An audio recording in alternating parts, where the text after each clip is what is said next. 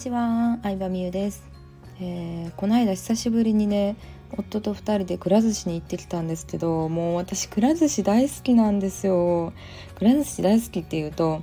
そんなにくら寿司のお寿司が好きなんかって話なんですけど実はそうじゃなくてまあ普通に好きなんですけどお寿司はね舌がこうやってなるのでもうほんと何食べても美味しいなって思うんですけど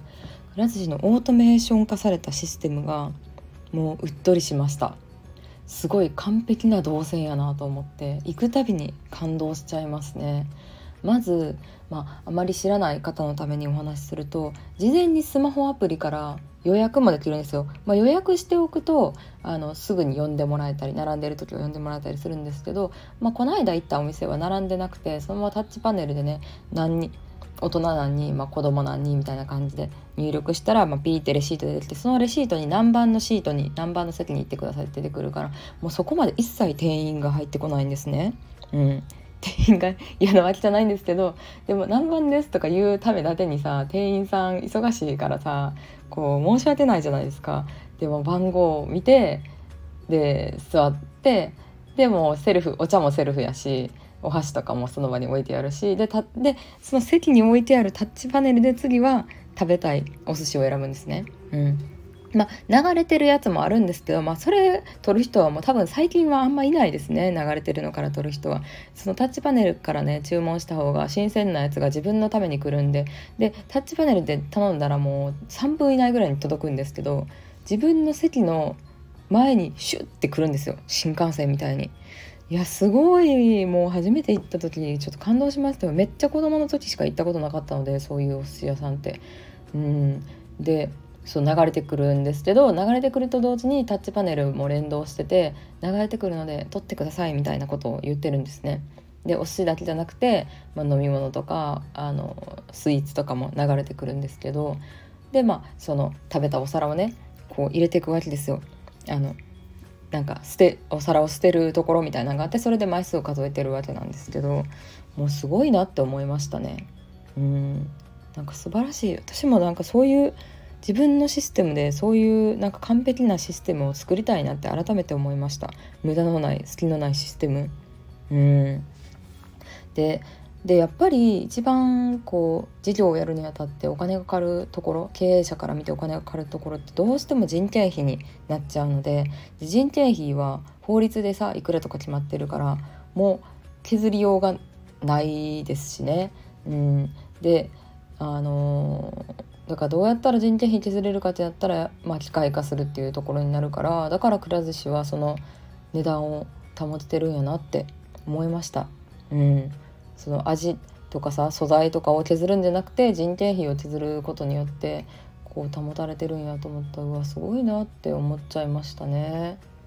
でまあ最後流れたらそう最後の決済もさ自動やからさもうそこがすごいなと思って一応店員さんはいて食べた後のお皿まあその机の後片付けとか消毒したりとかのためにいるっていう感じあとは機械の使い方分からへん人がいたら、まあ、説明してあげるみたいな感じでいはるんですけどもあの入る時に取ったレシートを持ってでそこのバーコードをピッて読み込んで、まあ、セルフレジで支払うって感じですね。でセルフレジも決済の仕方も多分全部揃ってるって感じでしたね。うん、クレジットカードもバーコード決済も何でもできるからいやありがたい嬉しいなって思いましたね。すごかった本当にもう一切何のしかもそのさ機械化するだけじゃなくてなんか動線がすごいくないと意味ないんやなって思うんですよねそういうのって。うん、どんなに機械化されてもくら寿司みたいなお店ってさいろんな人が来るわけやから子供から大人高齢者の方まで来るわけやからやっぱタッチパネルの文字とかもすごい大きく分かりやすくなってるなって思ったし文字だけじゃなくてこう食べ物が届いたら音でお知らせしたりとかすごい研究に研究を重ねて改善されてるんやなって思いました。なのでまたくら寿司行きたいなって思います。味はどうやったんやって話なんですけども味本当に美味しくて私のおすすめはうなぎですね。うなぎ大好きなんですけどうなぎは一つのお皿に、まあ、220円でうなぎはさすがに1個しか乗ってないんですけどでもあの想像以上でした。私の行ったお店はなんですけど全然カピカピじゃなくてもうふわふわあったかいふわふわ系のうなぎでえー、最高でしたね、うん、主にトロ鉄火巻きとかトロとかなんやろあと。なんかトロ系を食べてましたね。うんちょっと5皿5皿しか食べれなかったんですけどめっちゃ大満足でした。5皿とデザート。デザート食べちゃいましたね外食する時は。夫は何皿ぐらい9皿ぐらい食べたんかな。うん。でも2人とも結構ね小食なんでね2人で2,000円いかなかったですね。うんそれもちょっとびっくりしたんですけどなんか大満足なお昼ご飯で。幸せでした。はい。ねお肉はちょっとねあのいいお店にちょいちょい行ってしまって近所のお肉屋さん焼肉屋さんがなんか昔と比べてあんまり美味しくなく感じてしまってすごい悲しかったんですけど幸いなことにお寿司屋さんはいいとこほんまに行ったことなくてなのでどのお寿司屋さんで食べても美味しいんですよ。うん、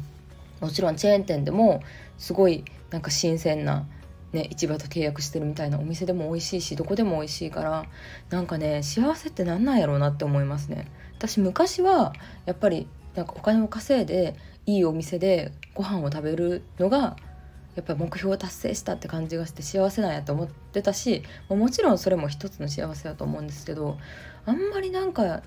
いいものを知りすぎるとなんか手軽に幸せを感じれへんなっていう見方も最近あってこれはね夫ともこの間話してたんですけどね。うん。なのでなんかまあたまにたまにがいいなって思います。めっちゃいいご飯っていうのは。うん。なんかたまにやからこそ美味しさを感じれるというかなんか感動を忘れたくないなって思いますね。はいというわけで今日はくら寿司の凄さについて語ってみました。みんなも行ったことあると思うけどね。うなぎ食べてみてください。ではでは。